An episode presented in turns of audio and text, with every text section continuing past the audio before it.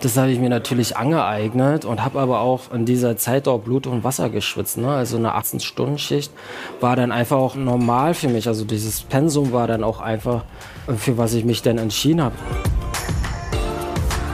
Das ist unsere Philosophie. Wir achten auf bestimmte Werte und es ist nicht der japanischen Kultur respektlos gegenüber, sondern es ist einfach der Respekt gegenüber der Natur und auch unserer Umwelt hier in Brandenburg-Berlin. Hallo liebe Zuhörer, ich bereite mich gerade auf unseren nächsten Gast vor.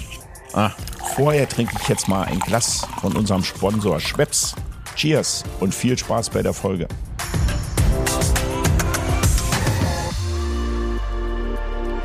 Hallo, liebe Leute von Eat, Drink, Men, Women. Heute sind wir mal nicht bei uns im Studio, sprich im Büro und machen ein Interview. Nein, heute bin ich mal direkt an Ort und Stelle gegangen.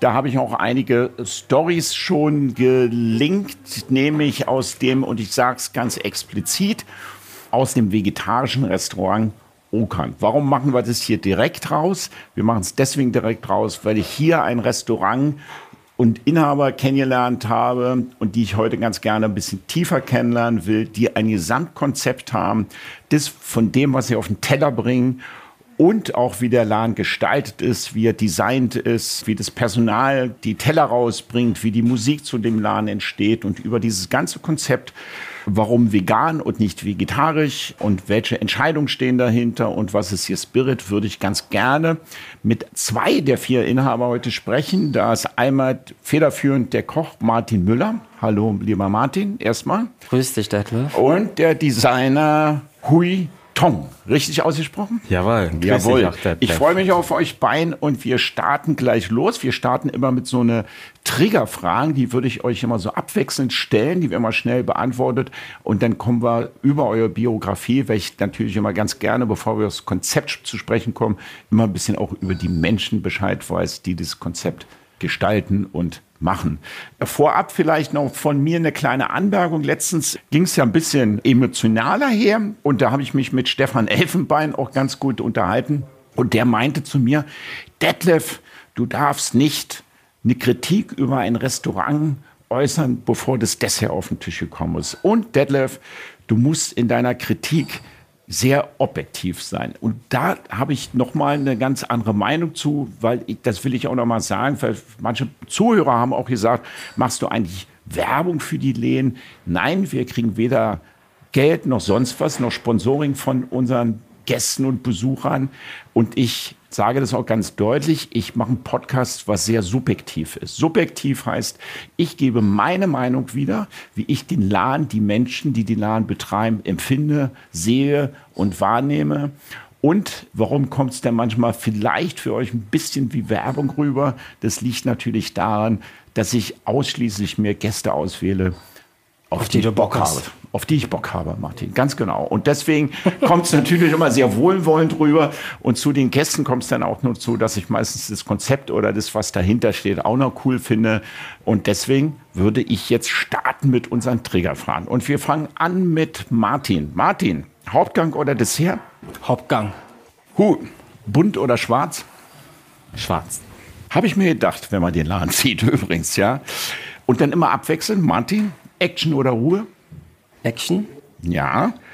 In der Küche oder im Leben? Also, das meinte ich jetzt zu dir nochmal als Nachfrage? Äh, nee, generell so, ne? Also, ich brauche schon eine gewisse Dynamik. Das spiegelt sich auch immer wieder, was ich anhabe, ne? Also, so gestaltet sich schon mein Tag, ne? Passt mal was, passt mal nichts so. Also, ich bin immer irgendwie bist du besser, wenn der Stresslevel höher ja, ist? Ja, fokussierter. Also das heißt, fokussierter, alles Eigentlich klar. kann ich da ein bisschen mehr entspannen. Okay, man ist mehr in seiner Mitte wahrscheinlich. Ja, ne? also ich muss mich halt konzentrieren und wenn, ich, wenn, wenn nicht so viel Druck da ist, dann bin ich geneigt dazu, mich ablenken zu lassen. Und Verstehe. Das ist Gift. Hui. Ja. Intuitiv oder Feng Shui? Mm, gute Frage. Beides. Beides? Ja. Mit Schwerpunkt? Ähm, ich glaube, in der Kunst ist es tatsächlich Feng Shui in das Intuitive hineinzuziehen. Dann reagiert man im Leben so, wie man reagieren muss. Sowas wie Harmonie meinst du denn? Denn wenn Intuition und Feng Shui zusammenkommen, dann gibt es so ein, ja. sowas haben wir auch nicht. Es ist so ähnlich wie wenn ein Mönch, der Kampfkunst gelernt hat, wenn der das so in sich trägt, Ja. dass seine Intuition auch genau das rauskommt, was er haben will, dann ist das eine gute Balance. Okay. Martin, Authentik oder Schönheit? Authentisch. Ich glaube, ich bin ein sehr authentischer Typ. Na, ich rede auch von den Dingen auf dem Teller. Ja, es- ja, aber so, ich glaube so, ich brauche mich nicht verkaufen als, also so, mir fällt super schwer, also wenn wir über drei Sterne reden oder über die Dönerbude, Ja. dann ist für mich immer ganz wichtig, wie schmeckt es und wenn ich da rausgehe, wie fühle ich mich danach. Ah, gute Antwort. Deswegen steht Authentizität im Vordergrund. Voll, auf jeden Fall. Ja, bin ich bei dir. Auf deiner Linie. Da laufen wir schon mal parallel. Hui, laut oder leise? Leiser. Gleich die Frage hinterher nochmal. Stahl oder Holz? Holz. Ehrlich? Ja. Ja, okay. Sprint oder Marathon? Marathon. Ich glaube, ein ganzes Leben baut sich darauf auf, dass irgendwie immer, immer passiert irgendwie was. Ich muss irgendwas machen. Aus vielen Möglichkeiten ergibt sich so viel. Daher sehe ich das Leben eigentlich eher so als Marathon und jede kleine Situation wird dann praktisch eine Episode. Okay. Bist du ein Mensch, der häufig mal den Job wechselt? Weil das würde eher für den aber- Sprint sprechen, aber deswegen ich frage ich nochmal ich nach. Ich brauche Aufgaben so, ne? Und ich Ja. brauche auch meine Ziele, die ich erreichen muss. So, sonst ich kann nichts irgendwie so stehen lassen. Okay, kommen wir nochmal zu. Hui, letzte Frage. Bewegung oder Meditation? Meditation. Meditation. Und an die Frage an euch beide, Tee oder Kaffee? Tee. Tee. Oh, gut geantwortet. Wir sind im Okan und hinter uns hört man auch ein paar Geräusche. Das liegt daran, dass wir im Restaurant schon die Vorbereitung machen für das Abendtischchef. Deswegen ist es heute sehr authentisch hier. Nochmal zur Authentizität. Und Martin, mit dir würde ich ganz gerne anfangen. Du warst Zuschef bei Tim Raue in Subpopulär. Du hast mit einem Disc 2018 ein Restaurant, das war das Szene-Restaurant 2018, ne? 2018, ja. Zehner Restaurant. Kannst du uns mal kurz so ein bisschen die Biografie erzählen, wie du hier in Ukzan gekommen bist? Wie ich ins Ogang gekommen bin, ist eigentlich super easy. Ich hatte vorher eigentlich ein Projekt zu laufen, was ich dann rausgestellt Wie alt hatte. bist du jetzt heute? Ich bin äh, heute? Ja. Jetzt so, zu diesem Zeitpunkt bin ich 36. Okay, alles klar. Damit wir so ein bisschen den Lebenslauf so einordnen können. Voll gleich. du, ich kann ja, auch ja. sagen, dass ich hier geboren bin. Ich bin Prenzlberger. Ja. Ähm, das heißt durch und durch Berliner. Habe dann meine Ausbildung gemacht, die wahrscheinlich jetzt nicht so qualitativ hochwertig war. Und so im Laufe der Zeit hat sich dann, haben sich dann einfach Sachen ergeben, die mir jetzt äh, praktisch ein bisschen Was gut heißt tun. eine Ausbildung, die nicht so qualitativ Naja, hochwertig ich, ich habe so eine Ausbildung gemacht, wo du einfach nicht so viel mitbekommen hast. So, ne? Also ich habe jetzt keine Ausbildung gemacht im Sterneladen oder so, sondern so, ich, so bei mir war zum Beispiel so, ich hatte eine Ausbildung angefangen, da waren auch Leute dabei, die war, sind so sozial benachteiligt. Ne? Also ich Ja. habe da mit einem Typ abgehangen, der hat Drogen verkauft, der andere, der wurde von seinen Eltern geschlagen oder so. In der Küche? Nee, das war also so die Ausbildung als Koch so, ne? Also Ah. du hast ja da praktisch so ein Sammelsorium an verschiedene Typen und dadurch, dass War das so eine Ausbildungsküche oder was? ja, ja, das? das war so eine Ausbildungsküche. In Mitte war die. Wie ja, hieß die? Das, die das haben so. Restaurant nannte sich früher Kosmos. Ah, und da hatte ich halt mit so Leuten zu tun, so die, ja, die waren schon ein bisschen älter als ich so. Ich war 17 und habe einfach keine Ausbildung bekommen als Kosso, weil man mir sagte so, du, du musst Spätdienst machen und wir können dich nicht einstellen. Und dann bin ich praktisch da in diesen Pool gefallen und ja, und seitdem hat sich dann irgendwie so Step by Step irgendwie, haben sich die Skills irgendwie so verinnerlicht. Aber du bist, dann, schon- bist schon gelernter Koch mit einer abgeschlossenen Ausbildung. Abgeschlossene Ausbildung. Also super witzig. Also so, ich habe das dann einfach durchgezogen und wusste gar nicht, was das eigentlich bedeutet, bis ich dann diesen Schein hatte, selbst zur Prüfung. Also das Ergebnis war eher mittelmäßig, aber auch nur, weil ich zehn Minuten vor Beendigung der Prüfung meine Beilage vergessen habe und dann muss ich die Beilage in, in Okay. zehn Minuten machen und habe es geschafft so. Vielleicht kommt da auch eher so dieses Talent zu improvisieren oder diese, dieses Stresslevel hochzuhalten. Ich, wenn es halt nicht so hoch ist, wie gesagt, lasse ich mich schon gerne mal ablenken. Gab es denn bei dir irgendeine Phase jetzt in deiner Biografie, wo es bei dir so klack gemacht hat, wo du so für dich gesagt hast, ey, jetzt muss ich da mein Mindset ein bisschen ändern und Gas geben? Weil wir kommen gleich drauf zu sprechen, du bist ja dann Zuschef und zu populär bei Tim Raue geworden. Das wird man ja nicht einfach so, wenn man sagt, du, ich bin Improvisateur irgendwie oder so. Da muss man schon liefern, ne? Ja, voll, aber du, du schwebst ja, wenn du so in einer Küche bist, schwebst du ja immer in so einer Blase. Ne? Es gibt halt einen Küchenchef so und du hast halt immer die Chance, durch eine gewissen Performance dich da irgendwie ranzutasten oder dir da praktisch den Platz auch zu nehmen. So, ich will's, also so, ich habe mir dann auch versucht zu nehmen, habe ihn dann auch bekommen. Und durch viele Umstände bin ich es dann auch geworden und habe das dann, glaube ich, wie lange war ich jetzt? Dreieinhalb Jahre im Lasso populär. Das heißt, dreieinhalb Jahre mit, mit dem Rau und dem Mega haben wir da praktisch so Berliner Küche gemacht oder die Rezepte von dem Rau. War er denn close bei dir? Oder? So, ja, schon, natürlich, sonst hätte er mich nicht eingestellt. Aber ich glaube, der Mensch, der hat auch einfach so viel zu tun, dass er dann auch einfach Leute braucht, die dann auch diese Position dann zu diesem Zeitpunkt ausfüllen müssen. So, ne? Und wenn du da halt nicht da bist, ist es auf jeden Fall so ein Moment, wo du dich mal kurz innehalten musst und dich fokussieren musst und sagen, okay, willst du das oder willst du das nicht? Und dann lieferst du. Ja, ich, ich frage jetzt nochmal nach bei dir, Martin, weil das kommt so ein bisschen so, oh, da habe ich so ein bisschen die Ausbildung gemacht, da war ich Koch und so, das könnte so ein bisschen laissez-faire darüber.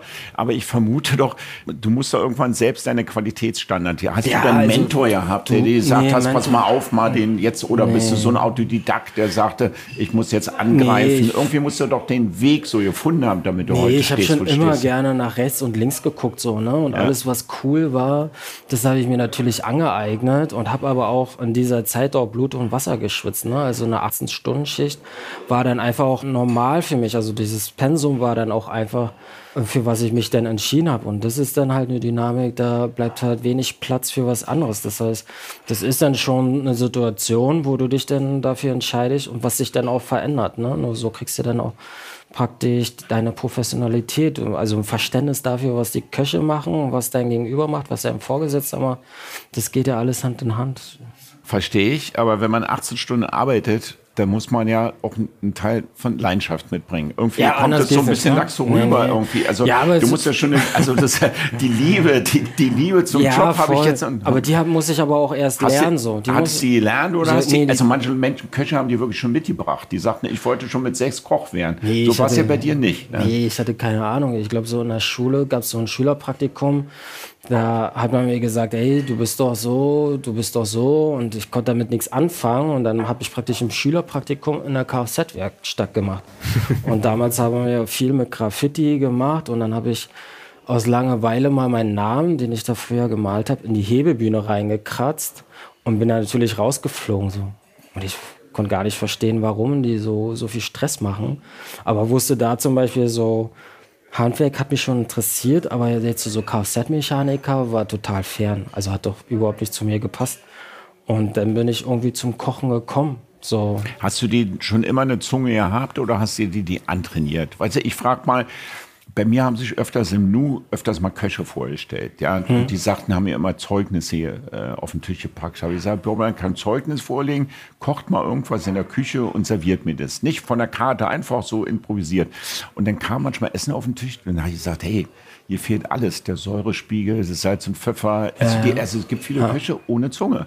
Man glaubt es wirklich. Ja, nicht, also ich würde so, ja. ich würde jetzt sagen, das ist schon eher was antrainiertes, ne? Also so eine Sensorik zu schaffen, um eine Harmonie in ein Gericht zu bringen, musst du natürlich auch ganz viel mitbringen, ne? Du musst die eine Seite kennen und die andere. Äh, das musst du natürlich lernen, so, ne? Und da waren halt schon viele Leute, die mich da ein bisschen imponiert haben, die gesagt haben, okay, wie funktioniert denn das Spiel überhaupt hier?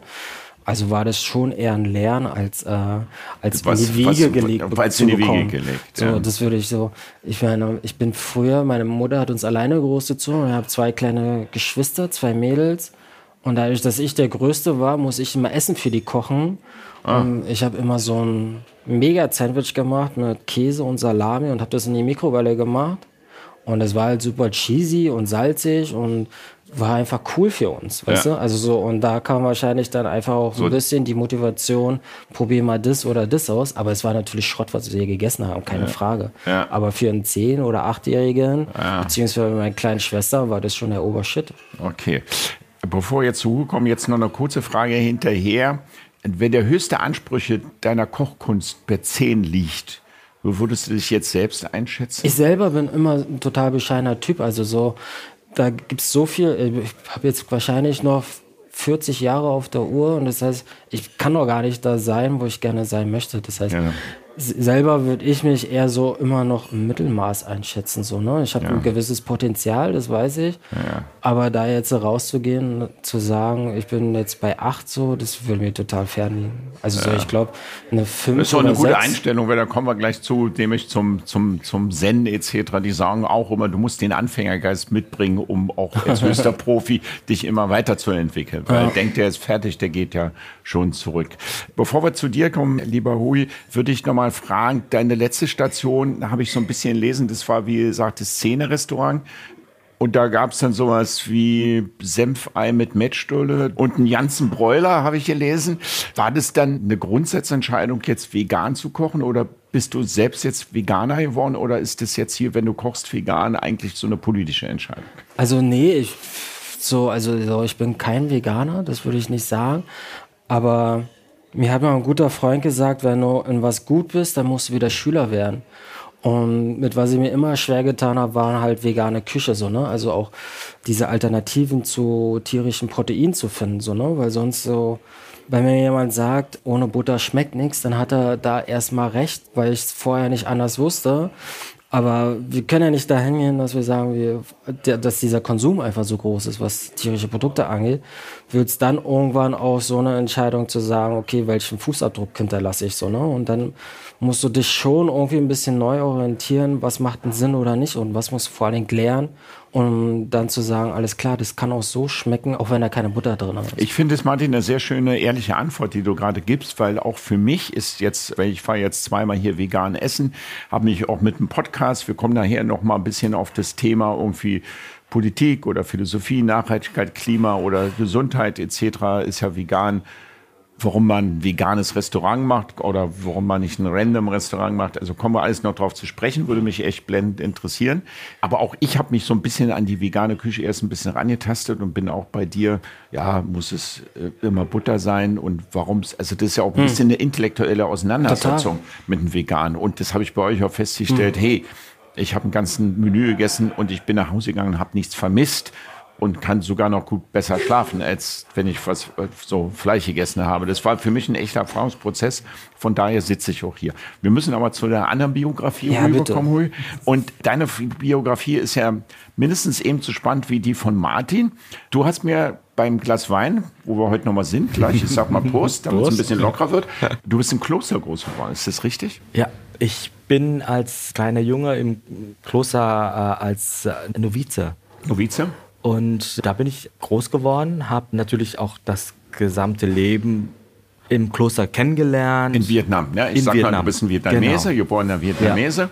Und deine Eltern haben dann auch im Kloster gelebt oder haben die? Ähm, äh, nicht in dem Kloster, wo ich war, ja. aber ein anderes Kloster auch. Meine Mutter war Nonne, mein ja. Vater Mönch. Ja. Also wir waren in verschiedenen Klostern. Okay. Kriegt man, ich weiß nicht, das wirst du ja auch beurteilen, kriegt man sehr stark andere Wertesysteme mit dem Kloster als außerhalb von Kloster, als in einer, ich sag mal, Anführungsstrichen, eine normale Familie? Oder würdest du dich auch als normalen Menschen ist jetzt das äh, äh, verkehrte Wort, aber. Das Normale habe ich erst in Deutschland kennengelernt, tatsächlich. Also. Das Normale? Ich, ja, das Normale, aber es gibt mir ein anderes genau. Wort dafür, Martin. Ja, ja, nee, er hat schon recht. Also, Die, so, ich finde so. So Familienleben halt, ne? So Familienleben. Genau, das kenne genau, ich erst aus Deutschland, in Vietnam damals noch nicht. Ja. Aber es war für mich auch normal, bis man dann halt eine zweite Normalität kennenlernt. Und dann vergleicht man das miteinander. Aber ja. das Leben mit Familie und sowas, das habe ich tatsächlich erst in Deutschland in eine abgeschwächte Version kennengelernt. Und wie kommt man denn vom Kloster nach Berlin? Was war, was war dein Mindset damals, zu sagen, ich gehe da raus und entscheide mich, du bist ja Designer, du ja. hast ja, du bist federführend für das Interieur dieses Ladens mhm. zuständig, was großes Kino ist, nochmal einen großen Respekt, weil es sehr harmonisch und sehr schön ist, kommen wir auch nochmal später drauf zu sprechen. Was war dein Schritt, deine, dein Step, dass du sagst, ich löse mich vom Kloster Vietnam und gehe nach Berlin in diese doch eher hektische Stadt im Verhältnis, würde ich sagen? Also nachdem ich aus dem Kloster raus war, also ich habe mich ja. als Novize dann irgendwann dann entschieden, ich wollte schon immer in Richtung Design gehen. Ja. Und da habe ich eine ganz klassische Schulausbildung gemacht und dann auch Design studiert, entgegengesetzt von familiäre Wünsche natürlich. Also, aber das war für mich einfach wichtig, weil ich wollte schon immer irgendwas im Design machen. Und ich hatte auch lange dann in der Modebranche war ich aktiv und dann irgendwann dann habe ich sehr lange viel Trendrecherche weltweit gemacht. Und da habe ich relativ früh entdeckt, dass die, die Gastroszene eigentlich so langsam diverse andere trendgebende Branche ablöst. Besonders in New York war das so, dass in dem Restaurant es musste komplett alles sitzen, sei es vom Sound, Licht, alle neuen Bewegungen, die, die hatte man da. Also gefunden. visuell und emotional ja. praktisch muss, muss, muss das greifbar, fühlbar, erlebbar sein und ja. es muss stimmig sein. Genau. Im, im, im, klassischen Sinne, ja. Und das hat mich wahnsinnig fasziniert und da konnte ich auch sehr viele meine ähm, Trendrecherche da, daraus ziehen. Und das hatte sich immer dann bewahrheitet. Und dann bin ich immer tiefer in die Materie reingegangen, obwohl ich damals noch komplett in der Modebranche war. Du hast ja Stichwort, hast du eigentlich Geschwister? Ja, zwei Brüder. Und leben die noch im Kloster oder sind die ähnlich die folgt jetzt? Ähm, so. Die, wir sind im Kloster sehr aktiv. Also ja. äh, äh wir leben privat draußen, aber wenn im Kloster was ist, dann haben die Mönche oder Nonne meine Telefonnummer und dann rufen die auch teilweise um Mitternacht an. Hat man da manchmal Sehnsucht nach dieser Ruhe und der anderen Welt des Klosters als hier in dieser kritischen, hektischen Stadt? Also ich kann mir auch vorstellen, du bist ja sehr abends hier aktiv. Ja. Als Gast und ich war ja selber jahrelang, jahrzehntelang schon fast Gastgeber. Und es ist ja nicht immer einfach. Kritik, die man hier vom Tisch bekommt, ist nicht immer fair. Das stimmt, aber ähm, man, man, man lernt um? ja auch damit umzugehen. Aber die, also bei mir ist tatsächlich, ich liebe das Leben in der Stadt, aber die Sehnsucht jetzt Richtung Kloster ist konstant bei mir da. Ab der 11. Klasse habe ich jeden Sommer anstatt Urlaub bin ich fast 20 Jahre hintereinander nur im Kloster. Also mein Sommerferien war im Kloster. Ich bin ganz fasziniert. Weil das war, aber es ist, es ist nicht so streng, wie du es dir vorstellst, sondern... Ich habe so die, ich habe so Zen-Klöster in Japan erlebt, ja. in Tokio und so. Ich fand die ja immer, immer anhaltend. Also ja. es zieht einen an, aber ich glaube, man hat dann auch manchmal eine sehr sentimentale Vorstellung, was da wirklich passiert und wie hart es denn letztendlich ist. Ganz kurz nochmal zu deiner Biografie. Ich habe gelesen, du hast die japanische Fashion Week gerettet indem oh du sie nach Berlin gebracht hast. Ich überspitze das mal Großer jetzt ein bisschen. Großer Stamp. Ja. Äh, also gerettet würde ich jetzt nicht sagen, sondern es war damals, als äh, 2011 Fukushima war, habe ich relativ schnell befreundete japanische Designer, mit denen ich auch mal zusammengearbeitet habe oder auch die hier in Berlin, äh, wo wir sehr eng befreundet waren, sehr schnell versucht anzurufen. Ich habe niemanden erreicht. Irgendwann dann dachte ich so, okay, Facebook und ich glaube, erst nach einer Woche haben sich die ersten zurückgemeldet. Und da war es für mich ganz klar. Also ich musste aktiv werden, weil ähm, äh, ich, ich weiß nicht, ob du dir äh, die, die Bilder noch, noch das Ganze noch. Äh, von der Fashion Week? Nee, von der Fukushima. Fukushima. Ach so, ja, klar. Ja, ja, ja klar. Also, das ja. war, das ging mir so nah, dass ja. ich in der Nacht, als ich geschlafen habe, ich habe mich teilweise blutig gekratzt einfach. Oh. Und, und da war es für mich klar, es war sehr viel Bewegung in mir. Yeah. Und ich musste da irgendwie auch aktiv werden. Und das war eines der Resultate. Also ich habe da auch mit, ein paar, mit, mit japanische Freunde hier in Berlin dann haben wir dann so eine Tokyo äh, Gakudan Gruppe gebildet und dann schnell mit der Berlin Fashion Week Premium äh, gesprochen und alle waren sehr schnell äh, mit im Boot. Super. Das ist schön, ne? wenn es so ist, wenn man so eine Vision hat, nachts beim Schlafen, im Albtraum, so wie ich das mitbekommen habe. Also viel und, Empathie und, zu haben. Und auch, dann ne? so viel Empathie zu haben, vollkommen richtig, und dementsprechend das auch in Energien umzuwenden und das dann auch in der Tat umzusetzen. Mhm.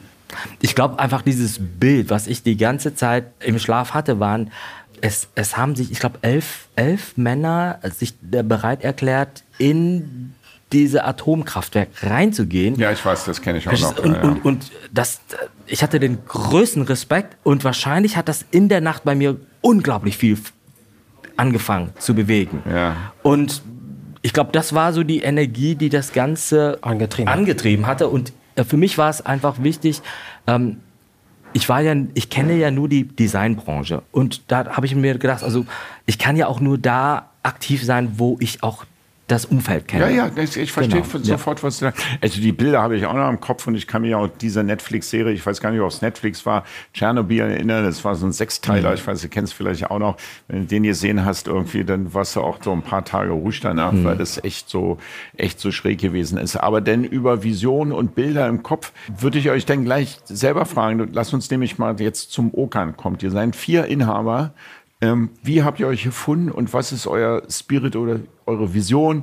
Ähm, und das ist ja nicht nur ein Restaurant, sondern eigentlich, ich, ich persönlich habe euch entdeckt, weil ja von der Straße ist jetzt noch geschlossen oder noch aktuell geschlossen, wegen Corona vermute ich mal, ein Telan, der im alten, traditionellen japanischen Sinne mit schweren dunklen Hölzern und unglaublich schön. Ja, er hat mich angesprochen. Und jetzt kommt man natürlich hinten ins Restaurant, wo nochmal ein anderer Style drin ist, aber natürlich auch sehr japanisch. Und jemand, du hast schon eine hohe Affinität zu Japan, ne? kann es sein? Ja. Also Klarheit. Klar. So, ne? Also so Klarheit, also so. Also das Kloster, wo ich jeden Sommer hinfahre, ist ein vietnamesischer Zen-Meister, Ja. äh, Thich Nhat Hanh. Ja. Die Deutschen nennen ihn Thich Nhat Hanh. Ja. Und er war auch lange in Japan. Ja, okay. Also Und und dann, daher sind die Wurzeln sowohl bei ihm als auch bei mir. Wir suchen gerne nach der wirklich natürliche Linie, die sehr reduziert wird. Also wenn du Zen machst, meditierst, dann machst du Zen-Meditation. Ja. Nach Suzuki. Ja. Verstehe. Jetzt nochmal zurück zu der Frage. Vier Inhaber, ein Gedanke. Wo kommt das Spirit? Wie habt ihr euch erfunden? Wer will antworten? Wir haben uns natürlich auf natürliche Wege gefunden. Also der Erik ist ähm, ein guter Freund. Ich habe ihn eigentlich als Vermieter von dem Restaurant Contour, was Ja. ich vor, ich weiß nicht mehr, vor vier, fünf Jahren gemacht habe. Da haben wir uns äh, kennengelernt und relativ schnell angefreundet.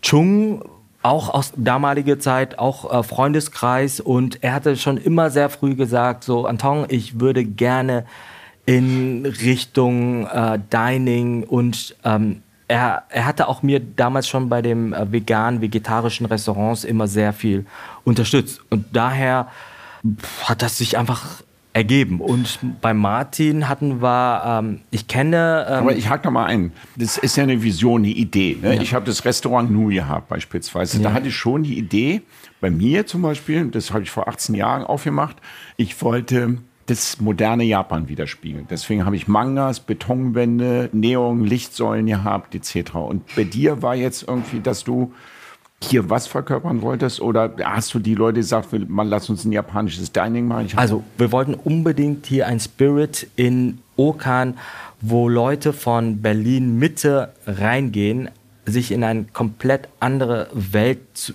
wiederfinden und wo es auch eine, ja, eine Nachhaltigkeit. Also, das war für uns so Prämisse oben.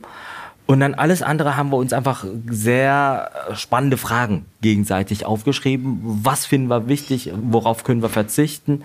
Und dann war es sehr schnell klar, dass, ähm, also damals War, er die, war erst die, die, die Küche klar oder erst das Konzept, sprich das Design klar? Frag nochmal nach. Weißt du, du kannst ja sagen, wir machen Sushi-Lan und dann richtig um das Sushi mein Interieur da ein. Also war das klar, wir machen jetzt hier eine Top Fine Dining vegetarische Küche, vegane Küche, nicht vegetarisch. Und darum bauen wir das Design auf oder andersrum? Ähm, wir hatten also tatsächlich mehrere äh, äh, Treffen äh, davor immer gehabt, um halt für uns einfach unseren Spirit zu finden, also was wir wollen. Und dann hat es sich so mehr und mehr in diese Richtung ergeben, also vegetarisch, vegan oder vegan, weil liegt nah, ich bin komplett vegan aufgewachsen und ich hatte immer Bedürfnis auch gut zu essen, aber das Problem ist halt, wenn, wenn du in guten Sternenrestaurants reingehen willst, ist es immer schwierig. Du musst erstmal schauen, kriegst du als Vege vegetarisch oder vegan überhaupt was? Ja, in, aktuell ist in vielen Restaurants hat man so zwei Alibi-vegane Restaurants auf der Speisekarte. Ja, genau. Dann kriegst du so ein, ich sag's mal, ein Drecks-Tofu auf den Teller gepackt statt als Fleischersatz. Das ist dann häufig, weil Tofu ist nicht Tofu. Ja. Das muss ich euch nicht erzählen. Da gibt's ja echt unglaubliche Qualitätsunterschiede, wie es bei Tee und Wein auch Qualitätsunterschiede gibt. Und dann hast du gesagt, du willst ein rein veganes Restaurant Ja. machen. Wir, wir hatten auch, du kennst ja auch diese typischen Fragen, wenn, wenn, wenn man dich fragt, so, was ist denn dein Lieblingsrestaurant? Ich konnte es eine Zeit lang nicht benennen, was mein Lieblingsrestaurant war. Das kommt zum Abschluss unseres Podcasts. Ich konnte nur sagen, so was mir so optisch oder atmosphärisch gefiel.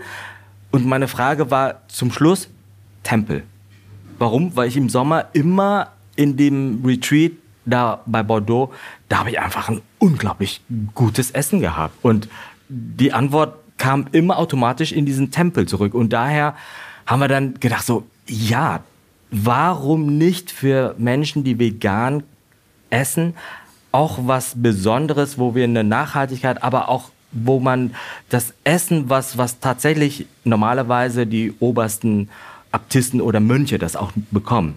Warum nicht das so kochen, dass, dass, dass wir das auch in, in unserem Real Life Habe ich bekommen. verstanden, Hol. Ich kann es so bestätigen. Ich komme da aus meiner Selbsterfahrung, werde ich dann später auch noch berichten. Aber Martin, was ich, was ich bei dir jetzt nicht ganz verstanden habe, du hast gesagt, du bist so zwei Jahre jetzt hier dran ein bisschen beteiligt.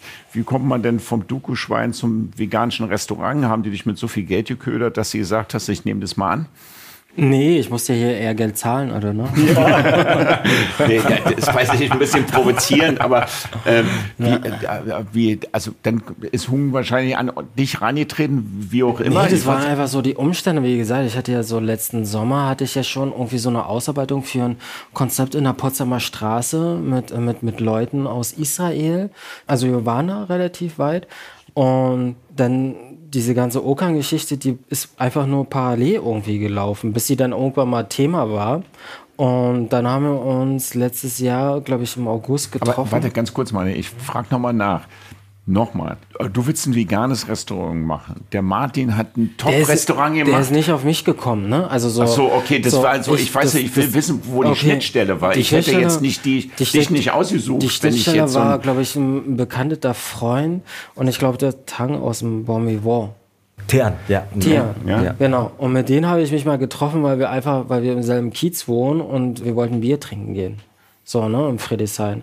Und dann haben wir einfach ein Bier getrunken und dann sind wir einfach zu seiner Frau ins Restaurant gegangen und da haben wir einfach gequatscht. Und da habe ich so erzählt, du, ich mache gerade nichts so, ich, ich will auch nichts machen so. Und er hat aber ein, ein Küchenschiff für sein Bon Vivant gesucht. Und ich wusste schon so, das ist äh, von einem anderen Freund, den sein Baby so, da, da gehst du nicht ran, das, äh, da kommst du einfach nicht zusammen. Und dann hat er ging das, glaube ich, über ihn oder die Intention war dann einfach so, ey, ich gebe mal deine Nummer weiter und dann melden die sich. Oder andersrum. Ich war irgendwie so. Und dann habe ich einen Anruf von Huiton und da stand ich gerade bei mir auf dem Balkon und dann, äh, sag mal, du, ich bin der und der, bla bla bla. Tian hat mir deine Nummer gegeben, äh, lass mal, lass mal treffen. So, und ich sag, okay, alles klar. Und normal, ich höre mir immer alles an. So, weil ich auch einfach darauf Ja, Bock habe. ja, ja, klar. Weiß ja nie, wohin es führt. Und das war dann praktisch der Auslöser dafür, dass ich hier in die Ackerstraße gefahren bin. Dann hat er die Tür aufgeschlossen, es war noch alles ziemlich staubig und so. aber war schon dann fertig gebaut, mehr oder Na, es war schon, also es sah Es schon so aus, staubig. dass du, dass du schon mal. Ja, aber du hast gesehen, was es wird und wo die Richtung ja, hingeht. du kannst gell, schon erkennen, was es mal sein kann. So, Ja. ne? so und, und so weiter du reingehen, dann hat er mir die Küche gezeigt, die war jetzt noch nicht so cool, ja, wie sie jetzt ist. Hast noch ein bisschen Einfluss nehmen können, ja.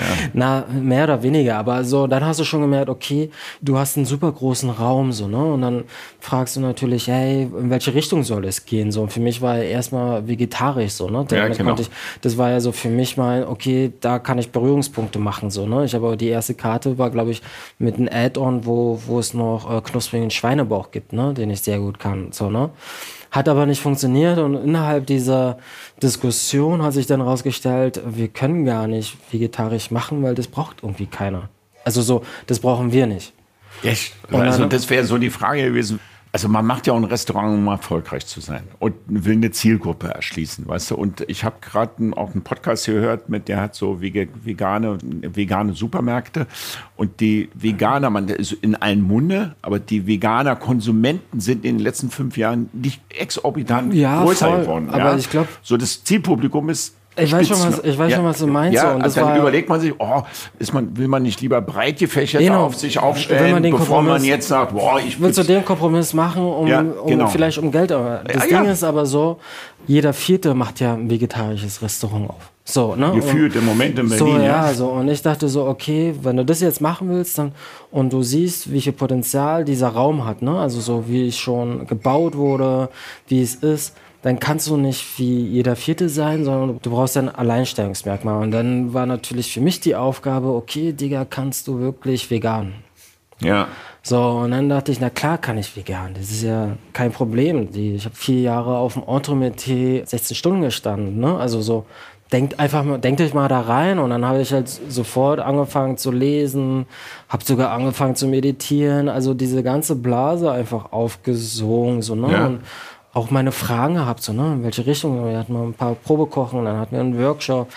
Und umso länger das irgendwie ging, mit, mit was ich mich beschäftigt habe, war dann irgendwie schon so komplex, aber dann auch so einfach, dass du genau mit der Sache dann auch rausgehen willst und keinen Kompromiss da, machen willst. okay? Martin, dann muss ich dir gleich, also weil ich das Thema gerade echt wirklich spannend fand, weil ich nämlich dazu komme, inwieweit ist es jetzt wirklich ein Spirit, eine Überzeugung oder ist es so, wir folgen bestimmte Modetrends? Hast du, während du anfangs hast, vegan zu lernen, zu kochen, zu meditieren, dich da einzufühlen, hast du irgendeinen Punkt in dieser Lernphase erlebt, wo du sagtest, wo es so ein Switch gegeben hat, wo du sagst, ja, ist doch ganz cool. Also mal unabhängig vom Tierwohl, unabhängig von, von, Ja, von das- allem, was, so, was, was darum so als Blase ist. Ne? Genau. Wenn ich jetzt sage, irgendwie, es, ich bin ja auch immer offen ne? und sage, ich teste was, aber ich bin jetzt nicht so, dass ich sage, oh, die Tiere leiden, jetzt kann ich nicht mehr Fleisch. Also so schnell bin ich nicht dabei. Aber ist in deinem Prozess irgendwie so eine Wandlung eingetreten, Ja, wo ja, du sagst, das, Das, ist so praktisch, glaube ich, so das dritte oder vierte Gespräch, wo dann praktisch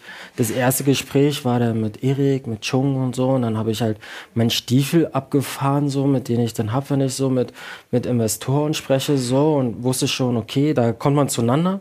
Aber dann so im dritten Gespräch, da ging es irgendwie nicht mehr so um Business, sondern so die Leute, mit denen ich da gequatscht habe, die hatten einfach ein ganz anderes Mindset, wie ich es kannte.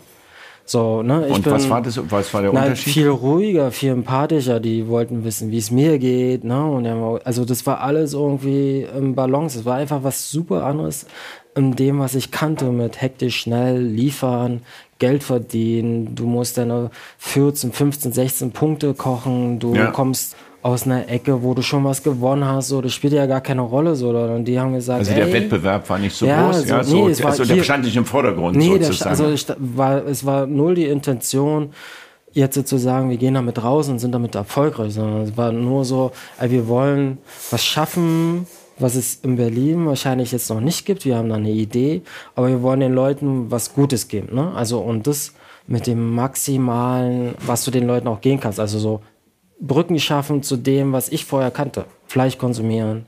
Was ist mit Nachhaltigkeit?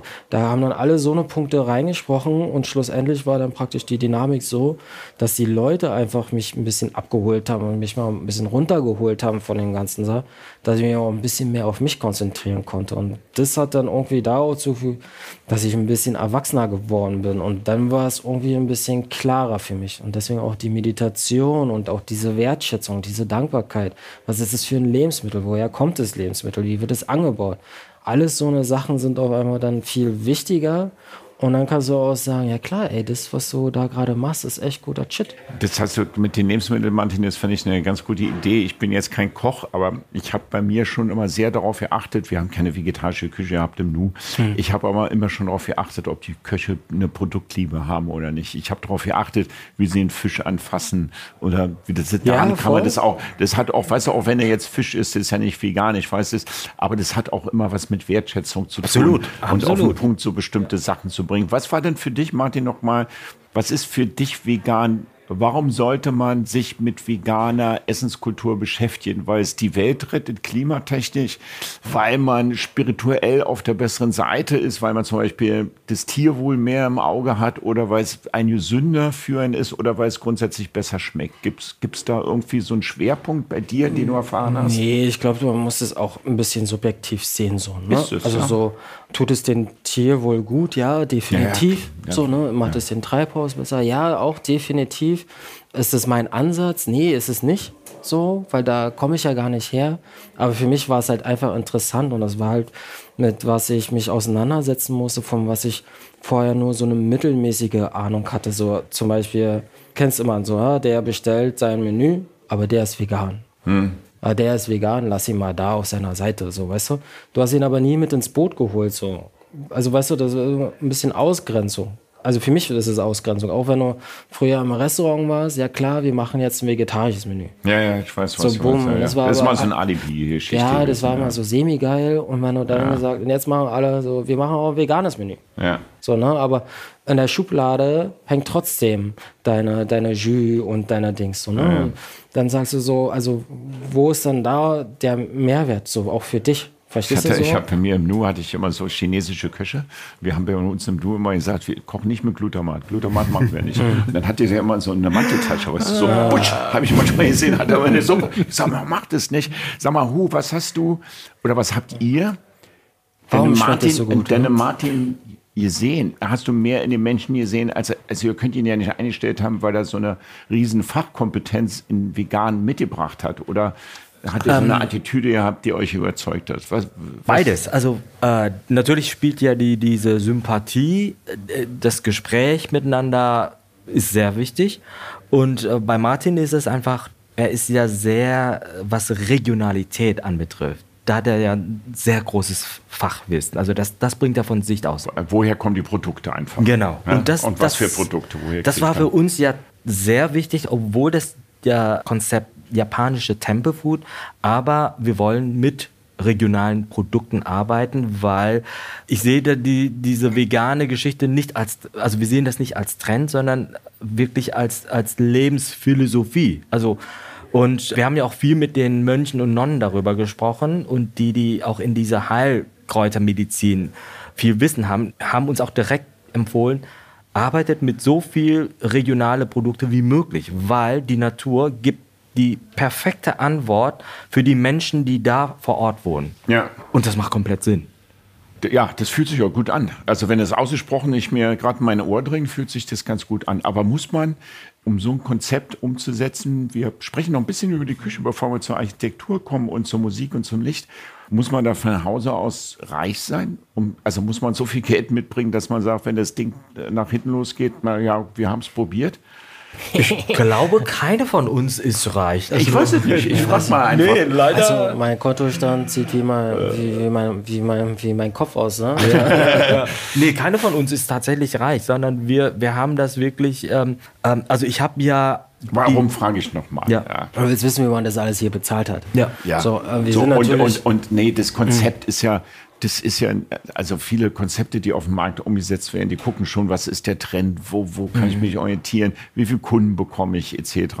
Und das habt ihr ja relativ mutig hier umgesetzt, dass ihr sagt, und der Laden war ja auch nicht wirklich billig, also das sehe ich ja jetzt schon, weil der ist ja durchgestylt, man kommt hier rein und man sagt, wow, das ist, die Materialien sind nicht billig, alles ist gut aufgesetzt. Das ist natürlich alles schön gemacht und deswegen denke ich mir, du musst ja irgendwie auch das Geld irgendwie mal wieder einspielen. Ihr müsst ja ein Konzept haben, dass ihr sagt, in drei, zwei oder vier Jahren, wie auch immer, wollen Ja, wir so mal schwarze Zahl Im besten. Fall sind es so vier Jahre. So, ich glaube, wir haben jetzt mal alles so, also so küchentechnisch habe ich natürlich eine Analyse gemacht, eine Kalkulation gemacht, wie das ist. Mit dem Geld, da ist der Eri ganz gut so. Also wie, da bringt halt jeder was mit so. Ne? Wir haben jetzt Ja. auch so unsere Aufgaben so. Äh, Für mich ist es natürlich so, ne, ob ich jetzt Pilze hole, die kosten jetzt äh, das Kilo 19 Euro.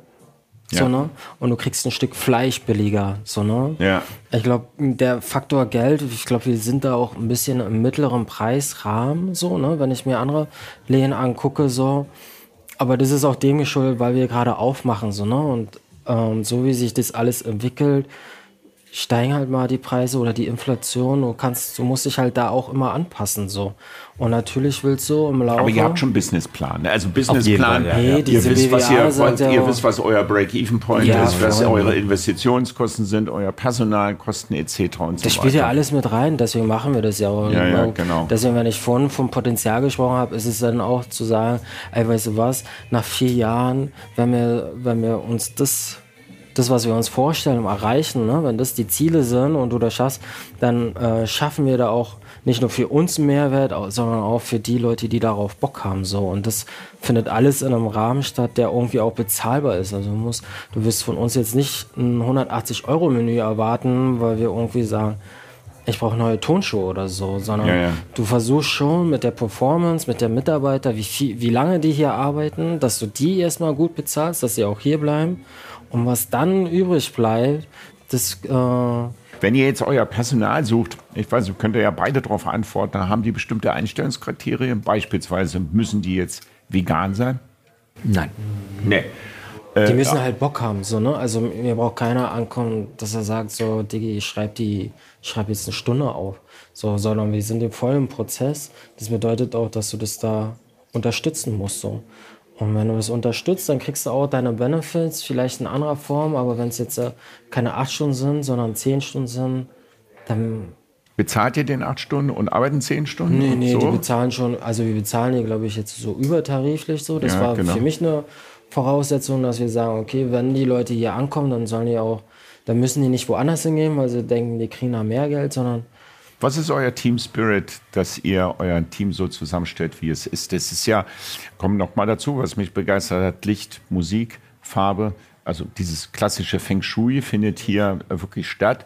Und dazu hört ja das Personal auch. Und die müssen ja ein gewisses Spirit mitbringen, so eine Einstellung, so eine Attitüde, die deine Vision eigentlich widerspiegeln, so ein bisschen. Und da frage ich dich, wie kriegt ihr euer Team Spirit hin und wie castet ihr denn die Leute? Ihr castet ja vermutlich die Leute und stellt auf sie keinen nicht Fall. ein. Die, zwei Wochen bevor der Laden aufgemacht hat, waren wir zwei Köche. Ah, ich habe das ganze Fotoshooting alles alleine gemacht und dann war dann halt so zu sagen, okay, jetzt, ich brauche jetzt Leute.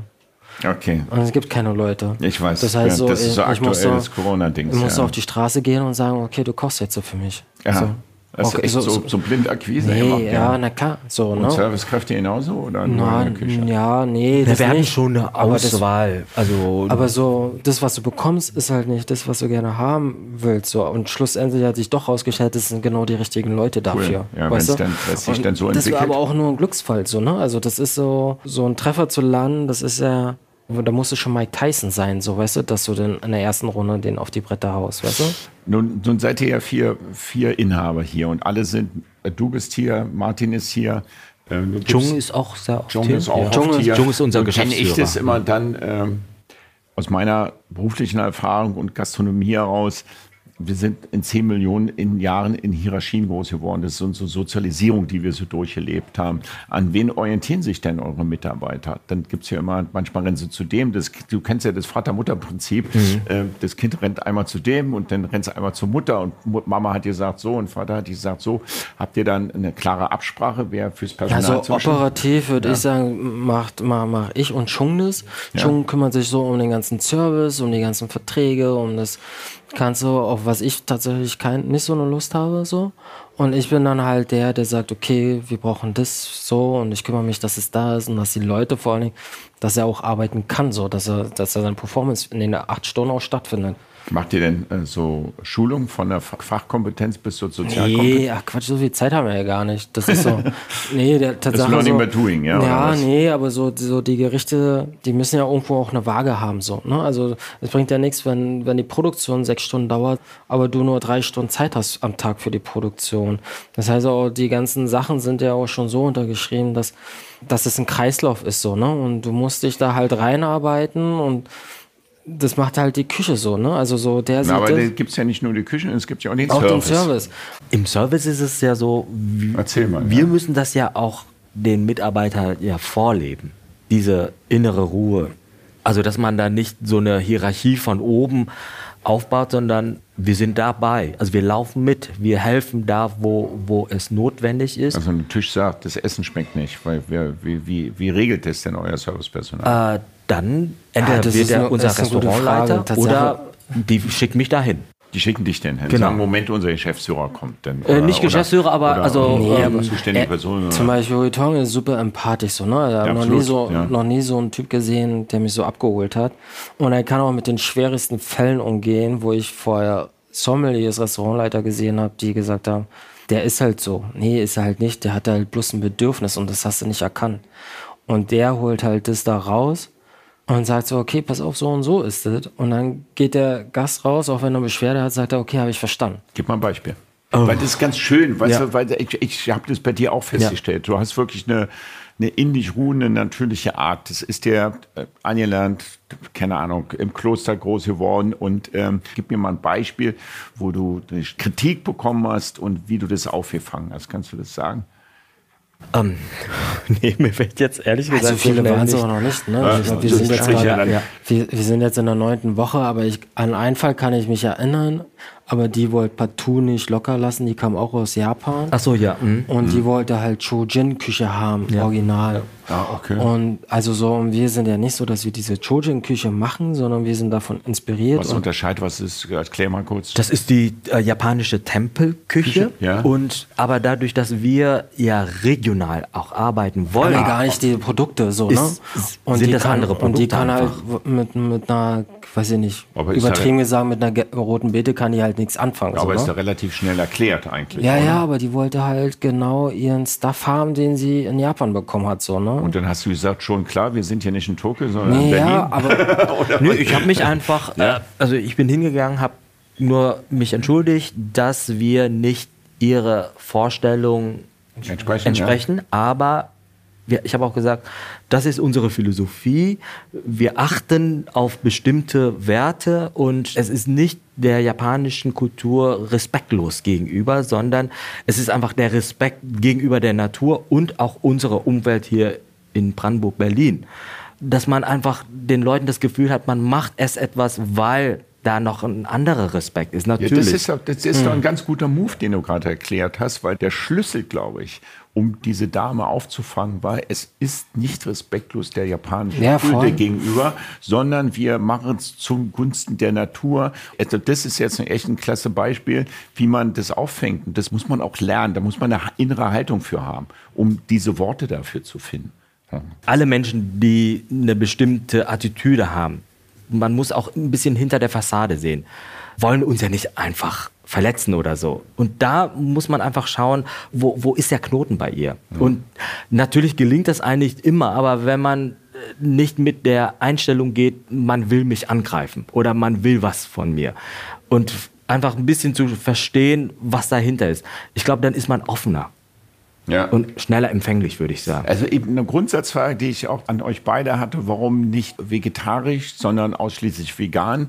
hat sich fast schon aus unserem Gespräch heraus so ein bisschen ergeben, weil ich würde es mal für mich selber beantworten, weil vegan eine Haltung ist und vegetarisch kann auch eine Haltung sein, aber nicht die Haltung, die hier, die verkörpert, hier verkörpert werden soll.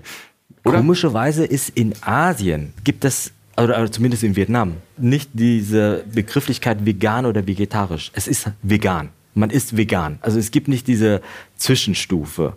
Keine Eier, kein, kein, genau, kein genau, Öl, kein nix. Genau. Kein Fisch, kein gar Also nix. bei der, bei der Tempelküche ist es sogar fast noch strenger, dass man da Zwiebeln, Knoblauch, äh, Knoblauch. Chili, dass du die vollkommen rausnimmst. Also diese, die extrem Gewürze, ja, genau. dass, dass es so ja. in so eine Harmonie läuft. Ne? Wurzelgemüse genau. verkörpern ja das Leben und wenn du dann die abkattest, dann ja. unterbrichst du diesen Lebenszyklus.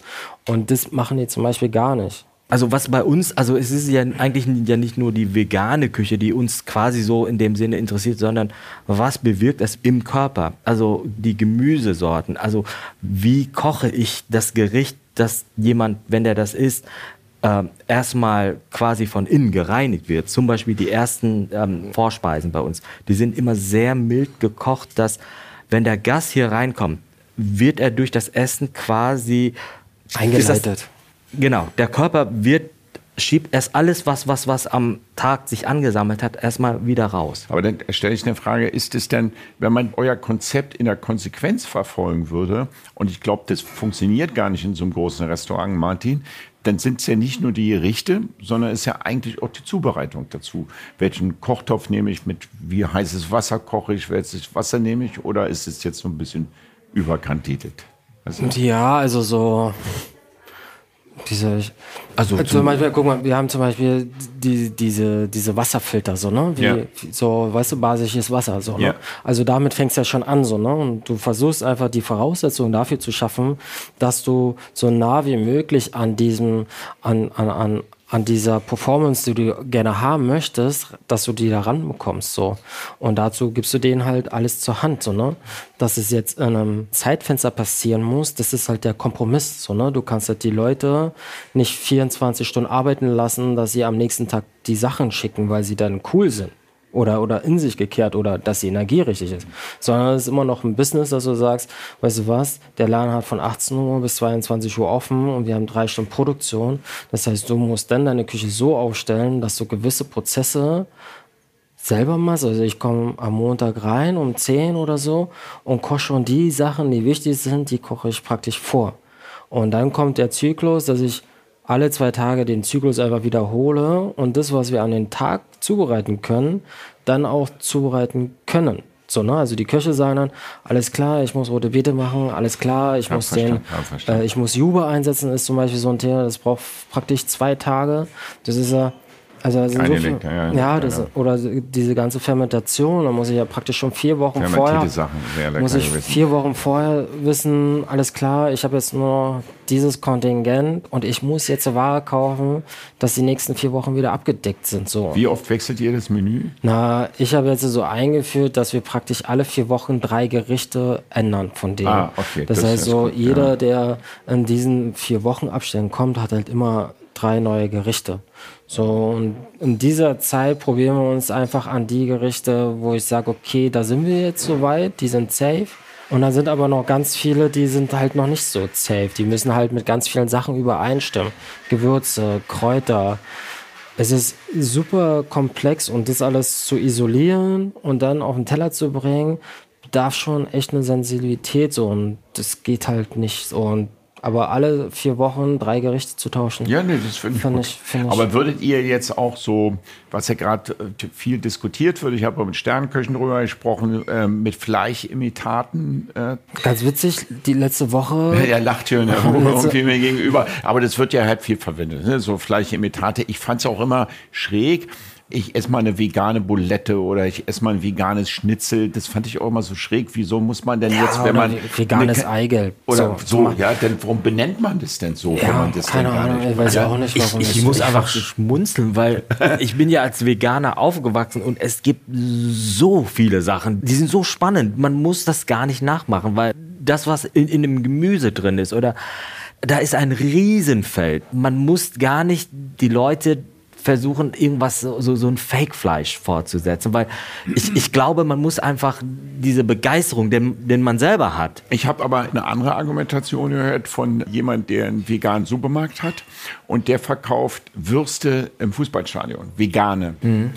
So, und die Leute sind so konditioniert, dass sie sagen, ich will eine Wurst essen. Ich will eine um Wurst Preis. essen. No, und dann was essen, macht es den Konsumenten und, leichter? Und dann essen Wurst. sie eine vegane Wurst und die schmeckt jetzt nicht, die schmeckt halt anders. Aber die, wenn die gut schmeckt, kann ja auch anders schmecken. Hm? Dann sagt er, ach, der hat ja jetzt gut geschmeckt. Aber es war eine Wurst. Aber es war eine Wurst. Genau. Damit die erst den First Step hm. machen, mhm. überhaupt dieses Ja, ich glaube, da musst also, du halt so, diese, Brücken, ja, die, diese Brücken schaffen, so, ja, ne? Ja. So aus Marketing. Ist ja auch ein Marketinggrund, so, ne? Warum du das als Wurst verkaufst und nicht als whatever für Produkt, so, ne? Das ist, das ist halt so. Und ich glaube, so erreichst auch die Leute, die jetzt nicht so einen Zugang dazu haben. Ich meine, Wurst hatte ich im Stadion kostet dich eine Wurst drei Euro.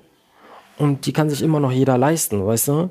Aber wenn du denen erzählst, dass es ein veganes Produkt ist, dann bist du schon bei 9 Euro und die nehmen einfach Abstand davon, weil sie gar nicht die Kohle dafür haben. Das wäre meine nächste Frage gewesen. Hm. Ist vegane Küche was für reiche Menschen? Nee, überhaupt nicht. Ein bisschen, weißt du, also für gut verdienende Menschen, nicht reiche Menschen. Nee, überhaupt nicht. Ich würde einfach nur bewusste Menschen nennen. Also ja. ich, also ja, ich glaub, also aber ist vegan nicht teurer als, als ja, also ich, ja, doch, also vegan so, wenn man sich vegan ja. ernährt, wirklich bewusst ernährt, ist man doch aktuell Voll, also du hast ja. ja. gar nicht den Zugang zu diesen Produkten, die du gerne konsumieren ja, möchtest. Genau, das ja. heißt so Angebot, Nachfrage, das heißt dein Produkt ist einfach viel teurer. Ich habe es ja vorhin gesagt mit den Pilzen, die kosten 19 Euro und das Fleisch, das Flanksteak kostet jetzt 8,70 Euro. Ja, dieser Trend zu Fleischimitaten, das ist ja so ein Trend, der immer mehr kommt, der wo auch chemische Prozesse stattfinden, könnte man ja aus dem ja, aus dem Umweltthema heraus sagen, na ja Gott, dann ist es halt ein Fleischimitat. Das ist, glaube ich, der Kompromiss so, ne? Aber immer besser als noch eine Kuh schlachten, sage ich also, mal einfach. Genau, aber hier wollten wir eigentlich was nee, anderes nee, anbieten. Aber, aber die, also ich finde es auch nicht schlecht in dem Sinne, aber für uns war es hier spannend, die Prozesse, wie Sachen entstehen, wahnsinnig wichtig. Martin hatte gerade vorhin auf das äh, Wassersystem. Wir haben extra ein Leogant-Wassersystem aus Berlin damit der Tee, der damit gekocht wird, wird, einfach ja. besser schmeckt. Mhm. Das ist wie frisches Quellwasser. Ihr habt ja auch und einen extra Teemeister hier, genau. der euch den... Die Joyce, ja, ja, die, die macht ja, seit zehn Jahren. Und, und mit dem Wasser total. kochen wir auch die Produkte. Natürlich, das ist weicher, das, das schmeckt man auch raus. Ja. Für hier ist es einfach, dass wir bei der Herstellung der Produkte sehr darauf achten, dass es, es muss meistens im Haus gemacht werden das, was wir noch extern haben, ist von dem Kloster aus Frankfurt. Aber wir würden jetzt nicht fertige Produkte kaufen. Also das sind wir nicht. Also für uns ist vielmehr wichtig, noch tiefer Na, in Tee, diese wo vegane. Kauft ihr den Tee ein? Aus ja, es ist ausschließlich japanischer Tee, den ihr habt? Ja, und chinesischer. Wir haben auch chinesische. Also wir haben Kooperationspartner. Ich, meine, ich habe mal gehört, dass ja. chinesische Tees öfters recht stark pestizidverseucht Ja, aber das sind so. alles ökologische. Genau. Also die, so das die, kontrolliert man nee, schon. Da, ja. Also genau, ja. ich weiß jetzt, also wir achten schon auf die Zertifizierung, ja, aber okay. also die Leute, zum Beispiel Joyce, die ist so tief in dem Thema drin, die weiß, welche Leute sie ansprechen sprechen muss, um welche Ware zu bekommen. Ja. Das heißt, äh, die hat da so einen Background, dass wir von eigentlich nur von den Leuten Ware beziehen, die genauso denken wie wir. Also dazu zu sagen, ähm, fand ich das ganz spannend, weil man kann hier ein Menü essen und es gibt es mit Weinbegleitung, aber man kann auch ein Menü mit Teebegleitung, mit Teebegleitung essen. Eigentlich wollte ich mich entscheiden, so ein Menü mit Teebegleitung zu machen, aber dann habe ich gesagt, dann liege ich drei Tage wach irgendwie. Ja. Und, äh, Alkohol macht doch mehr Spaß, wa? Nee, das wäre mal, nee, ich war da auch, ich habe manchmal so eine Phase, weißt du, Martin, da bin ich gar nicht auf Alkohol, da trinke ich mal fünf Tage kein Alkohol oder drei hm. Wochen nicht und das habe ich so meine Zeiten. Und dann habe ich gesagt, ach, würde ich mal ganz gerne testen, weil ich, das fand ich auch kennst, aber ich habe gedacht, oh, wenn ich jetzt bis 11 Uhr pro Gang einen grünen Tee trinke, dann stehe ich ja im Bett irgendwie. Genau so. da äh, fangen wir auch an. Also unsere Tee für das Essen, das ist Cold Brew. Also bei dem Cold Brew, man löst einen Geschmack heraus, aber Tein ist nicht mit drin. sehr gering. Aber dadurch, dass es halt kalt ist, nimmst du halt dieses Tein nicht rein. Also der, der Wirkstoff ja. ist halt ganz minimal. Viel, viel, also ja. ist halt äh, aber dieser als Prozess, um diesen Geschmack herauszulösen, bedarf tatsächlich dann eine ganze Nacht. Also die Zeit ist viel länger bei den kalten Tee und bei dem heißen Tee ist das man kriegt das innerhalb von ein paar Minuten. Also das bereiten wir schon tatsächlich am Tag davor. Ja, wann macht ihr euren Teeladen wieder vorne auf? Im April, April. ist die Dings. Jetzt haben wir ja gerade die Gerichte die da neu geschrieben. bei Null sind sozusagen. Ja. Also, da kommt auch noch eine japanische Teemeisterin. Ja. Weil wir sind hier schon ziemlich voll, dem Okan Dining. Ja. Und da wird das Team noch um zwei Personen noch verstärkt. Also vorne ist dann tagsüber und hinten ist Dining. Ihr macht jetzt, das habe ich verstanden, nicht ein veganes Restaurant, weil das gerade so der Trend ist, sondern hier ist schon ein veganes Restaurant, weil da eine grundsätzliche Lebenseinstellung und eine Philosophie dahinter steht. Sagt man, das ist unsere innere Haltung und die Überzeugung, deswegen machen wir veganes Restaurant. Ich komme ja immer mehr zu dem Schluss, eigentlich braucht die Stadt nicht unbedingt lauter vegane Restaurants, sondern ich finde es ja ganz gut, wenn es so random Restaurants gibt, wo es denn aber mal vier, fünf Gerichte, gute veganische Gerichte auf der Karte gibt und nicht so eine Alibi-Gerichte auf der Karte gibt. Weil das finde ich ja relativ spannend, weil ja aktuell hat man es, man ist ein Kreis von sechs Personen, einer oder zwei sind Veganer und dann sagen wir, wo geht man hin? Und dann haben die anderen, nee, veganes Restaurant, ja, da habe ich keinen Bock drauf. Du holst sie halt nie mit ins Boot, so, ne? So, die nimmst du nicht mit ins Boot und dann gehst du irgendwo ins Restaurant und dann hat die so ein blödes Tofu-Gericht, da so frittierten Tofu. Aber du hast sie halt nicht abgeholt, aber, aber man hat sie nicht abgeholt. Zahlender Gast, so, ne? Also zahlender so, Gast, genau. So, und deswegen würde ich es schön finden, wenn so die Gastrozene es einfach mal als Bewusstsein mitbekommt. Und dann reichen ja irgendwie so zwei, drei Gerichte auf der Karte, dass man sagt, neben unseren Gerichten sind das vegane Gerichte und die sind aber so geil herauskristallisiert, dass sie gut funktionieren. Also so fing ich ja tatsächlich auch in der Gastroszene an. Also als ich die Konzepte für die Restaurants entwickelt habe, habe ich immer gesagt, so Leute, bitte macht mindestens 30, 40 Prozent rein vegan. Bitte nicht vegan draufschreiben und dann ist das mit Hühnerbrühe. Und das war so vor zehn Jahren, würde ich sagen, oder ein bisschen mehr. Und da fingen wir schon an, so Gastronomen darauf zu sensibilisieren, dass, dass da tatsächlich auch eine Gruppe von Menschen gibt, die vegan gerne essen wollen. Ich hatte teilweise am Anfang auch äh, ein bisschen den, den, den, den Gastronomen auch da unter die Hand gegriffen, einfach zu zeigen, so, hey, so funktioniert das auch. Ja. Und dann hat es sich so mit der Zeit, Gott sei Dank, in Berlin ganz gut entwickelt. Also das war am Anfang ganz Selbstnutz. Also weil ich ja vegan bin und ich auch sonst in anderen Städten fast gar nichts bekomme. Und Berlin ist es Gott sei Dank ja, ja fast wie ein Paradies geworden. Ja, Wahnsinn, ja. Also bevor wir ähm, zu unseren letzten Fragen kommen, lieber Martin und lieber Hu, ich bin aus meiner 20-jährigen Gastfahrerfahrung immer so ein bisschen skeptisch gewesen, was ich sag's mal provozierend, so kollektive Restaurantbetreibungen sind. Ja, ich habe immer festgestellt, so. wenn, wenn, du so drei, vier Chef hast. Das ist schon zu äh, viel für dich. Was, ja, ich habe dann auch einen Partner gehabt, das hat nicht funktioniert, das war nie so schlimm, weil der eine den anderen betrogen hat, sondern es ging dann meistens, irgendwie hat der andere der anderen Lebensweg gegangen und der andere hat sich gesagt, wow, du arbeitest mehr oder ich arbeite viel mehr wie der andere. Und dann ist man in diesem Alltag der Routine aus diesem System ausgewichen und hat sich dann im, Worst Case dann auch gestritten und ist dann manchmal auseinandergegangen. Aber es kommen immer mehr Partnerschaften, Kollektive auf dem Markt. Also viele Sommeliers und Küchenchefs machen sich selbstständig, haben gesagt, wir wollen nicht mal wieder einen Chef haben, lass uns mal den Spirit, die Ideen, die Vision zusammen selber machen. Und das macht ja hier zu viert.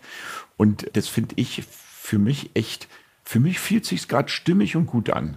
Ja, ich, ich bin dann immer so manchmal kritischer und denke, ich auch.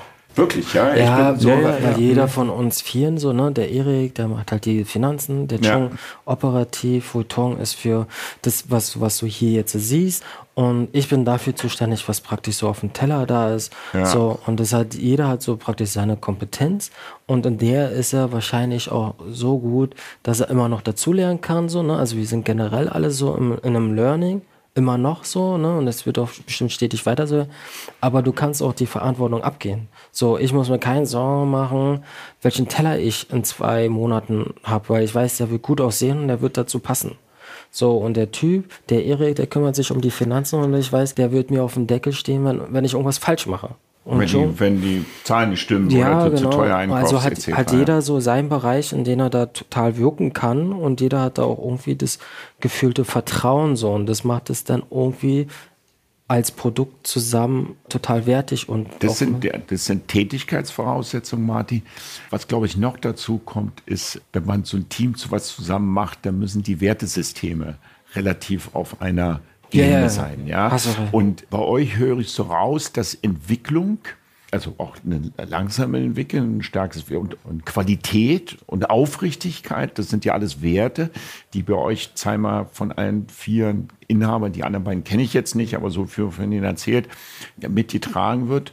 Und du, Tom, bist halt so die Person, die in diesem Wertesystem auch so ein bisschen die Spiritualität mit reinbringt, weil Entwicklung hat natürlich auch immer ein bisschen was mit Spiritualität zu tun. Also Erweiterung Voll auf jeden ohne, also Kopf, Geist, Körper, Seele gehört ja mit dazu. Und das sieht und fühlt sich für mich im Moment bei euch ganz stimmig an irgendwie. Und ich habe gesehen, in jedem, also A, liebe ich Sake. Ich war ja in Japan habt ihr gesehen und jeder, der sich ein bisschen in Sake auskennt, in Japan gibt es genauso viel Sake-Distillation, wie es Wein-Distillation in Europa oder Deutschland gibt. Keine Ahnung, 1800, 2000, irrsinnig viel in unterschiedlichsten Qualitätsstufen, so wie es Wein in unterschiedlichsten Qualitätsstufen gibt. Ihr habt ausgewählte gute Sake hier präsentiert.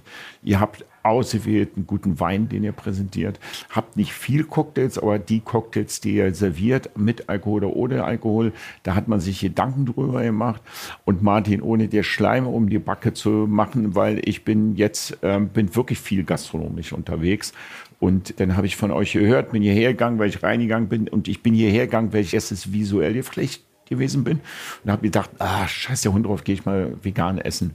Und ich bin hier rausgekommen und ich habe nichts vermisst, ganz im Gegenteil. Es hat mich wirklich inspiriert, war vom Geschmack, war von der Authentizität und von dem neuen Erlebnis wirklich begeistert. Da hast du echt relativ schnell zugelernt, mit aller Bescheidenheit, weil du sagtest, du hast es vorher nicht gekocht, deswegen zugelernt, wollte ich gerade nochmal sagen. Ja, Tja, ich glaube, Martin, er spricht das nicht so aus, aber ja, so zum Beispiel, wenn, aus, wenn, deswegen wollte ich es nochmal sagen. Wenn ich Ihnen erzähle, so, oh, ich war gerade am Wochenende da im Kloster, da sehe ich sofort so an sein Auge so, äh, warum hast du es mir nicht gesagt? Ah, okay. Also da, diese Neugier, die er hat, Ja. die ist konstant da. Und, und er ist auch jemand, der sehr schnell so Sachen, er will das auch verstehen. Also es war schon fast kritisch so, warum hast du mich nicht, nicht mitgenommen? Warst du schon mal in Japan, ja, Martin? äh, nee, in Japan, nee. Das solltest du auf deiner Reiseliste dann schreiben, wenn du wieder ich reinkommst. Auch, hab ich aber, ja, habe ich, Ja. aber ich habe noch nicht so viel Kohle. Wenn wir da hinfahren, dann muss ich ja essen gehen und das würde einfach. Ja, das ist Also, da muss ich- Pflichtprogramm. Nee, voll. Und dann muss ich, glaube ich, so ein ganzes Jahr sparen. So, also so viel Geld habe ich. Das, Ja, was ich, Lufa da, der hat es dann irgendwie auch irgendwie hinbekommen. Man kann dann auch billiger wohnen. Aber- und, Ja, Du weißt, was es ich ist meine. nicht so Ja, schlimm, ja. wie man es denkt. ich Also, muss ja ja, nicht gleich in drei Sterne ja, aber ich bin ja so. auch ein Lebemann. So, ne? Das heißt, ich gehe essen und danach will ich auch noch eine Bespaßung haben. Das heißt, es kostet doch alles. oh, das kriegen wir hin. Das kriegt er hin.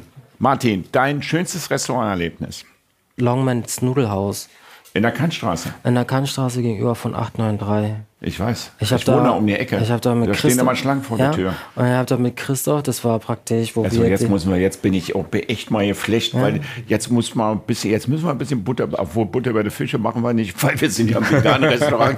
Aber als ich Marco Müller bei mir hatte, seines Zeichen drei Sterne Koch im Weihnachtsrutz, habe ich gefragt, was war dein bestes Gastroerlebnis?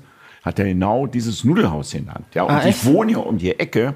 Und dann habe ich immer Leute gefragt, die dann sagen, "Ma, ja, schmeckt lecker, aber ist komplett Glutamat drin. Ja, okay, das ist aber so vielleicht, mit, da, ne? da muss ja den Kompromiss. Ich habe jetzt nur einfach eine schöne Erinnerung, wo wir den Jetzt sag mir, Vertrag. was, was ist so geil an dem Ding? Wir haben den Vertrag unterschrieben für Striss, ich und Christoph.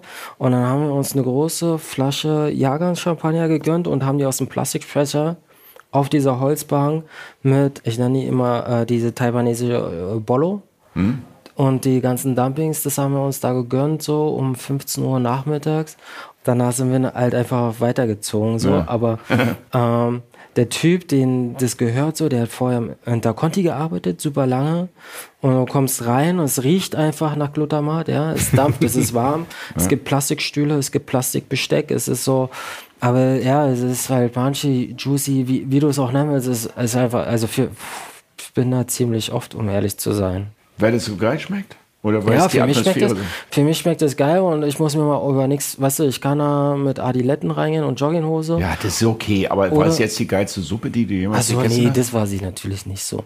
Das war sie nicht. Weil ich Äh, gehe da jetzt nicht wegen Plastiktischen hin. Nee, aber ich brauche ich brauch schon das Gesamtpaket, so wenn ich mich null wohlfühle, obwohl du Aber ich hast stehe da gesagt. eine halbe Stunde an. Was ist jetzt mit, was meinst du denn jetzt mit Wohlfühlen? Na, also ich stehe zum Beispiel auf diese taiwanesische Bolognese, da könnte ich mich zum Beispiel reinlegen. Ah, sind die Dim Sum besser als die Suppe da, ich nächstes Mal Nee, hingehe? ich finde, die Suppen sind besser als die Dim Sum.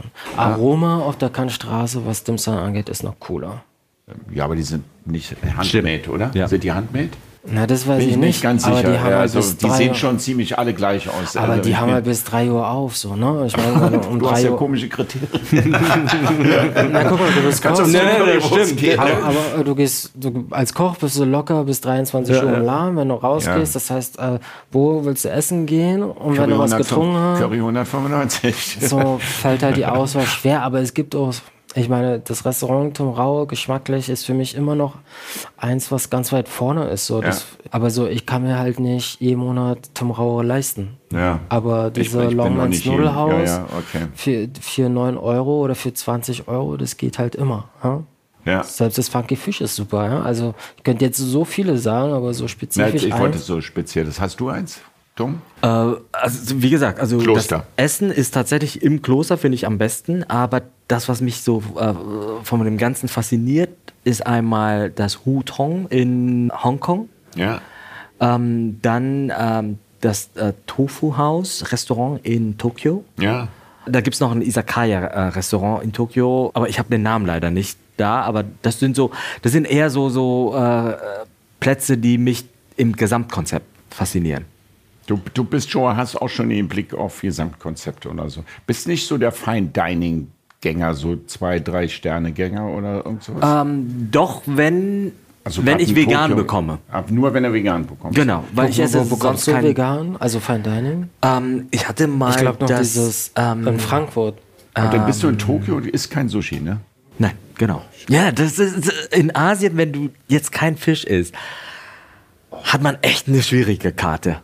Und, und da ist tatsächlich in Tempel einfach das Beste. Ich habe gerade so ein bisschen ja. Mitleid mit dir bekommen. Ich hatte damals auch öfter Mitleid mit dir. Ja, ja. Mit dem Sushi und da muss ich echt sagen, wenn ich jetzt sagen würde, oh, du darfst kein Sushi mehr essen, ich glaube irgendwie, dann, dann würde ich sagen, nee, das ist so ein Teil meines Lebens irgendwie oder so. Also, ja, da, da, da, da habe ich noch einen weiten Weg vor mir, muss ich sagen, ja, wenn ich da überzeugt werden will. Aber ich finde, um das mal zum Abschluss zu bringen, äh, wichtig ist auch immer, dass man das nicht so politisch sieht. Weißt du? Nee, auf keinen Fall. Sondern ja. man muss seinem inneren Herz ein bisschen folgen. Man muss sagen, was ist gerade stimmig in aktuell meiner Lebensphase oder gerade nicht aktuell in meiner Lebensphase. Und wenn man Entwicklung auf sein Wertesystem hat, dann merke ich für mich selber, dass ich anfange, viel weniger Fleisch zu essen und das bewusster manchmal esse oder weniger Alkohol trinke oder von den Sachen weniger nehme oder weiß ich, rauchen ja sowieso nicht mehr so lange. Also man muss sich als Menschheit immer fragen, gibt es noch andere Alternativen zu dem, was ich gerade tue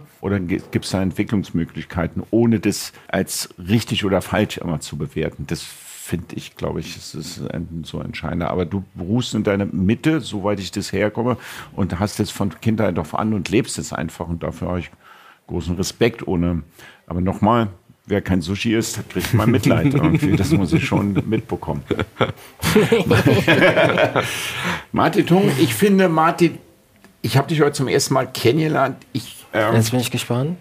Ich glaube einfach, weil, wenn ich dich gehört hätte, bevor ich gegessen habe, aber ich habe ja gegessen und habe mich erst dann kennengelernt. Ja, ich hätte ich gesagt, Mensch, ja, brauche ich jetzt bei dem Essen, weil vom Statement her bist du schon auf der japanischen Seite. Ich glaube, du bist ein sehr Understatement. Du haust nicht das raus, was du wirklich kannst. Das habe ich schon. Nee, aber ich muss, auch, ich muss es auch nicht erzählen. Also, es ist viel schöner. Also Understatement. Ja, ja, ja, das, das ist schon ein Understatement. Alles so. gut. Ich bin ja Ich fühle mich da auch total wohl. Da bin ich total bei mir. So, was es gibt Leute, die, die können es machen und das ist auch total schön. Ja. Aber das, was wir hier machen, damit bin ich total happy ja. und das Ich bin immer, ich bin da das Gegenteil. Ich übertreibe lieber als mhm. untertreiben, weil ich kenne die immer aus meiner Schule noch. Kennst du die immer, wenn du in der Klassenarbeit hattest und dann hast du gelernt, nein, nein, habe ich nicht. Und ich sage, ich auch nicht. Und ich habe dann eine 5 geschrieben und der andere hat eine 1 geschrieben. Ja, ich sage, super, hast nicht gelernt. das waren die Understatements. Leute, genau so. Ja. Nee, ja, so. Also. Ähm, zum Abschluss, das ist meine, und euch kein Schleimer um den, um den Mund zu wirken. Ich glaube, in, soweit ist das auch nicht zynisch gemeint, weil ihr habt ja auch so mitten in der Corona-Zeit jetzt aufgemacht. Das war so ein, vielleicht so ein leichtes Slow Open. Das kann ja auch manchmal gut sein, um sich zu finden in dieser ganzen Geschichte. Ich bin zu 100 Prozent davon überzeugt, dass es nicht lange sein wird. Dann werdet ihr hier zwei Durchgänge am Tag haben und dann müsst ihr das genau eintakten. Das heißt, die ersten kommen um 18 Uhr, die zweiten um 21 Uhr. Da wird zwei Sachen haben. Das wird viel Stress sein und wird einen guten Erfolg haben. Ich habe letztens euer Publikum beobachtet. Ihr habt auch ein ausgewähltes, internationales, äh, cooles Publikum. Ihr werdet in Designer-Zeitschriften genannt werden. Der Name wird rumgehen. Und das ist ein Laden, der für mich in seinem Spirit, in seiner Überzeugung, also wirklich überzeugend ist. Von der Architektur, von den Menschen, die das betreiben, von der Musik, von dem Licht. Alles top. Und ich war jetzt zweimal hier, habe es nicht beräumt und ich war auch nicht das letzte Mal hier. Bedanke mich bei dir, Martin. Bedanke mich bei dir, Tung. Danke für deine Zeit. Ja. ja, und hat mir Spaß gemacht und äh, für euch alles Gute und dass eure Partnerschaft noch viele Jahre anhält. Jawohl. Toll, toll, toll in diesem Sinne. In diesem Sinne.